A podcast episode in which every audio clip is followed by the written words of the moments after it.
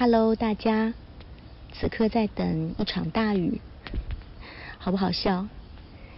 人好像就是这样，潮湿的天气多了就想念阳光，然后被秋老虎的高温连续晒了几天，就想念清凉小雨。我是打着主意，一定要在大雨的背景音中录一期的，雨声就是白噪音，也可以偷个懒，不用找音乐。因为这一期的内容如果有音乐，嗯，就显得太做作了。等啊等，文字都写了很久，雨还没有来。看一下天气预报，本来今天要下雨的，但现在完全没有迹象。阴天凉爽，小风，倒是很适合出门。所以我现在就端坐在公园里了，杭州植物园。秋天的公园，毛孔开始呼吸了。对没有下雨的怨念也消失，雨天特辑可以留给下次。现在有种靠天吃饭的感觉，内容好不好可能要看天气了。大家可能会听到背景音里面偶尔会有一些沙沙的声音，就是落叶，因为我被树林包围了。现在风吹过就会有大片的落叶，整一个就是秋天的氛围。发现不知不觉 Gap 满月了，上班的小伙伴说什么才一个月，感觉你已经休息了大半年。我说确实啊，上班的时候可能就是度日如年吧。然后就遭到猛烈的表情包攻击，我在默默的剪一些可爱又贱的表情存下来。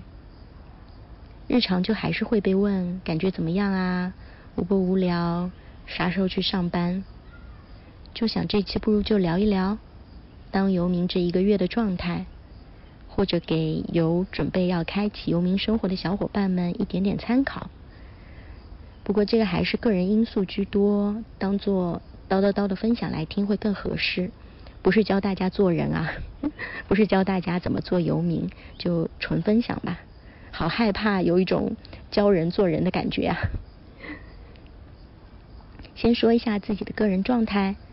到今年十二月就要过四十岁生日了，没有结婚，没有小孩，没有养宠物，唯一一盆养了八年吧，八年的薄荷，死去活来之后，也在去上海工作前移交给爸妈家了。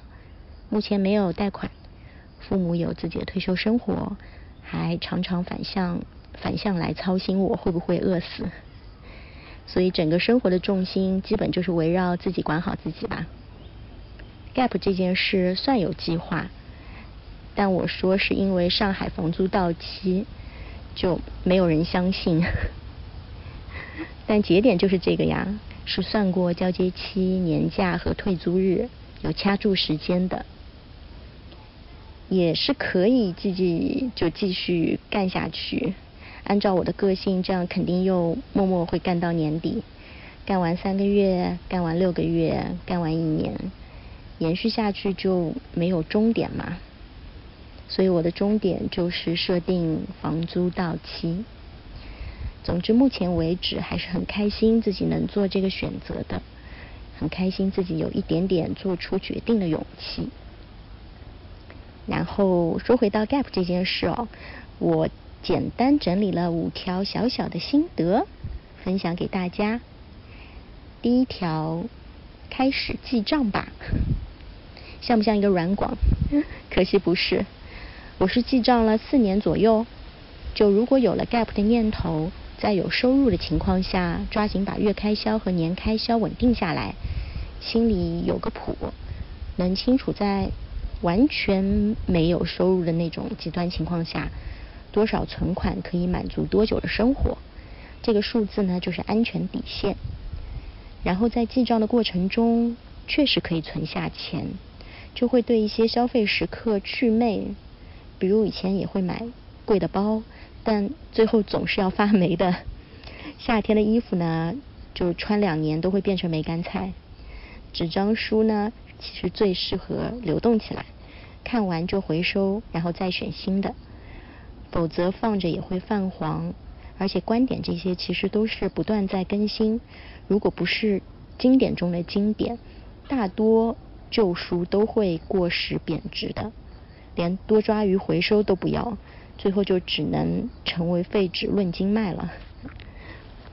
护肤的重点呢，转移到防晒，国货也很亲肤，但是容量其实不大，用量倒是很大，所以可以搭配着来。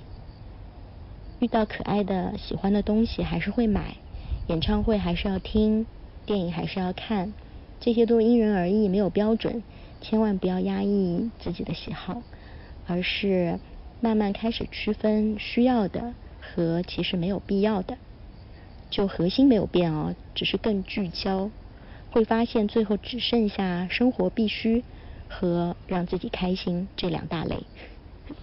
其他中间那些可有可无或者情绪性的消费都被删除了，这样既保障了生活质量，开心的浓度也会更高。这个也不是要屏蔽信息或者关闭眼界，只是很多东西不一定就要拥有，看到、了解、欣赏就足够了，和自己的日常生活的变化没有太大的关系。就如果免费的，我也会感谢；但如果自己花钱，就需要想一想了。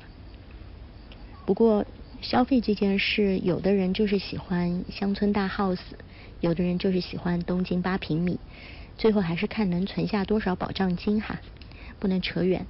讨论消费心态变化的前提，也是为了积累一些些保障金，就是为 gap 提供可能性吧。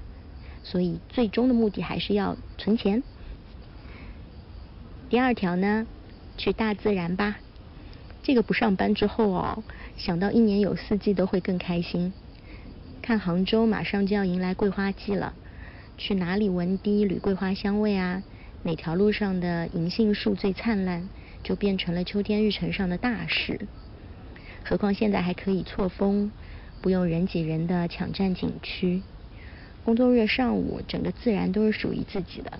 比如此刻，开辟三五条一小时内的走路或者爬小山的路线，和父母、朋友或者独自吧，是轻量的锻炼，也是精神的修复。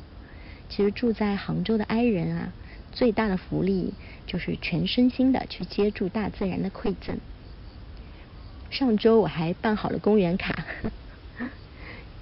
九月去办半年卡是三十块钱，其实大多数杭州的景区都是免费的，西湖就是免费的嘛。但如果去，比如像现在的植物园、虎跑灵隐，还有西溪湿地的核心板块，就还是要门票。不去不知道，西溪门票现在好像要八十了，还是多少？反正上周我爸带我走的是一圈免费的区域，就也很美。但现在公园卡在手了嘛，就可以畅行了。公园卡，退休身份的象征，还是哇，还是好难接受说退休啊，都不敢把时间线放到那么长，可能说 gap 心理上会更舒适一点，等六十岁再出来工作，相信社会会有适合老人的岗位放出来的，到时候再去打工，那个时候可能更需要社会关系和脑力体力的锻炼。现在可以先休息休息。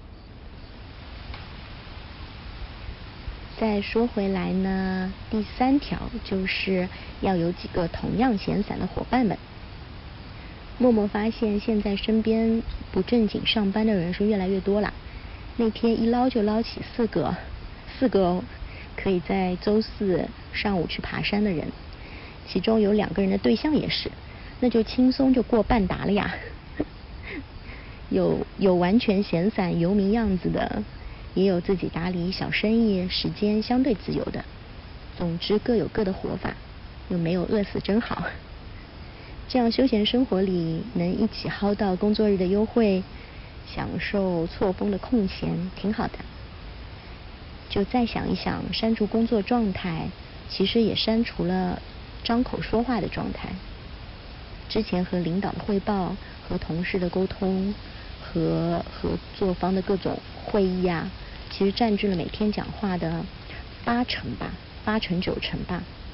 现在离开工作场景，这些都被整块剥除了。独处的时间里会发现，要不是接快递电话哦，三天没有开口说一句话是很正常的。挨人倒也没啥障碍，挺舒适，感觉精力都保存下来了。珍惜能轻松约到时间，尽情交谈，释放完一周讲话额度，可以一起吃好吃的，没有工作吐槽的，纯休闲的聚会。第四条，要有几个还在努力打工的伙伴们，值得尊敬，想为他们加油。呃，离开和放下其实就那么一瞬间的事儿，但还在坚持的小伙伴们才是最不容易的。一边垂头丧气吐槽头顶灰暗的天空，一边被奶茶续上电，都是生龙活虎的样子，挺好的。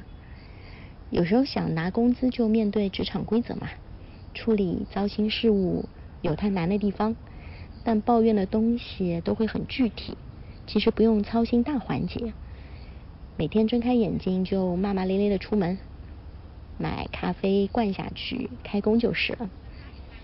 但游民 就会面对实实在在的对自己的审视，身体和精神的健康啊，离开系统之后的能力啊，好好生活的能力啊，重构和创造的能力啊，就其实自由也是蛮沉重的哦，还得自己琢磨。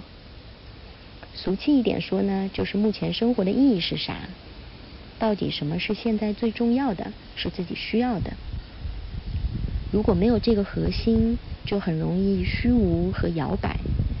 那工作的那些规则啊、框架的优势会重新浮现出来，因为它都帮你构建好了呀，又安排好了队友，规划好了绩效作为目标。那秩序感和社会性。其实是除了固定工资之外，很大的一种诱惑。工作呢，就是沉浸式，身在其中，被体系包裹，又安全又自洽。跳出来之后再回看，那就看什么都不对劲了。就没有是非对错，也没有就是呃谁更需要哪种状态，必须选择哪种状态，就只是完全不同的两个状态，没有一种是正确完美的。希望有工作的小伙伴们时时警醒我，或者我们互相诱惑，也互相警醒。不同状态的有利有弊，就是都时刻分享一下，共享两边的状况，交织在一起，大家都会更开心，也会更丰富一些。努力盘活和努力生活的人，要都为大家加油。说到工作，几天几天前看到李佳琦的热搜。他指责个体的不努力，哇，这不就是韩炳哲在《倦怠社会》里说到的吗？就怎么说来着？不一定准确啊，但大体是说，现在已经不是规训社会，而是变成了功绩社会了。就功劳的功，绩效的绩，是鼓励个体成为自身的雇主，就通过标榜自发的那种努力来形成自我剥削，自我剥削又可以。就不仅仅带来绩效的最大化，有没有想到一点 OKR，也会带来虚假的自由的那种感受。就想想自己为什么不努力这句话哦，被扎扎实实的说出来，背后呢是资本，眼前呢是大众，主播呢就变成了公祭社会宣导的话筒，就还是有点震撼的，简直是理论知识的现实回应。韩炳哲的书里面还写到关于。消极的能力啊，关于自我剥削到自我攻击到自我毁灭，然后讲功绩主义怎么样瞄准自身，还有抑郁症的形成之类的，很推荐看一下。主要内容很容易理解，没有想象中那么难，那么难。而且书也非常薄，看完之后可能会想上班就上班，不要给我洗脑。扯远了。然后第五条。区分工作日和双休日，做好日程规划。工作日呢，就早起做一些内容产出，无论是文字还是画画，不管有没有报酬的，就做一些创作上的产出，或者看相对严肃一点的书籍和课程，在知识上面至少有一点点收获，或者外出当做锻炼。然后尽量戴手表，不要看手机，只有晚间才刷剧。每周固定时间回家吃饭，和爸妈散步聊天。不得不说，不上班后家庭关系和谐度与日俱增哦。互相看到身体健康就挺挺开心的，但也在谨慎控制这个剂量，温和的抵抗被爸妈拉回家住的要求。然后双休日呢，就照常休息，敷面膜、打扫卫生、超市采购，去外面吃或者点这周想吃的外卖。延迟满足的消费呢，都放在这天里去变现。日常用品呢，在每个月的第一周统一下一次单。规律的作息日程会带来社会性，也可以在费用上有所控制。毕竟现在是现在是更需要关心支出的，就很实际。过两个月就可以把 Gap 日常的花销也固定下来了。也会有例外的时候，比如早场的电影。在档期密集的时候，大概一周可以去看三本好电影加一本大烂片吧。看完好电影呢，就觉得自己太棒了。现场另外五位观众，你们太棒了！世界电影、华语电影，谢谢你们。赶上烂片就是想要退票，就什么玩意儿，气死了。这钱和每月剪头发一样，都是刚需的固定支出，是需要留出来要花的。其他还有什么呢？那就是灵活就业，社保、医保啥的都有教程，或者有小伙伴是被动离职的，呃，也可以关注一下失业金领取。后续好像还有一个四零五零政策啥的，就在这个变化多端世界里啊，大家缴这个社保、医保就缴个安心，其他好像没啥了，毕竟才一个月，已经叨叨叨三千多字了吧。稍等，我刚才暂停了一下，有一对秋游的小学生们路过，稍微有点害羞。嗯，前段时间看徐云的 vlog，他忽然就停止了骑行记录，可能就是觉得骑车没意思了。曾经喜欢的东西变成了身体的负担，也可能是内容瓶颈了，就突然没意思，不知道拍啥了。现在他买了东北的小平房。开始记录乡村生活，嗯，其实挺能理解他的突然的、毫无缘由的失去兴趣。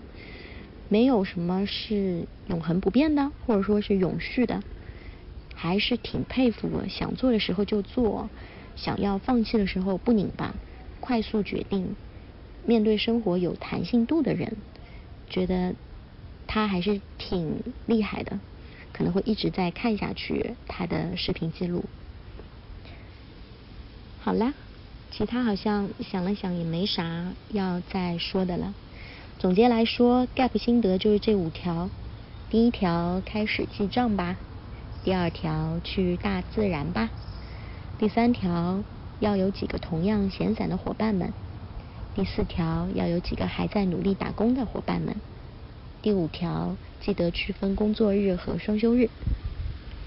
以目前才 gap 了一个月的心得，还是想说，嗯，努努力，在身心状态、经济保障上都努努力。现阶段能 gap 就一直 gap 下去，顺便好好锻炼身体和技能。到六十岁的时候，可能大家都需要工作，再一起出来打工。下一个五分钟融化时间应该是在日本玩耍了，很久没有出国，居然有点小紧张。大阪环球影城九月变装成了万圣节的主题，我就争取躲在纪念品商店，或者在太阳下山前连滚带爬的爬出园区吧。那就这样吧，还是没有下雨，再见。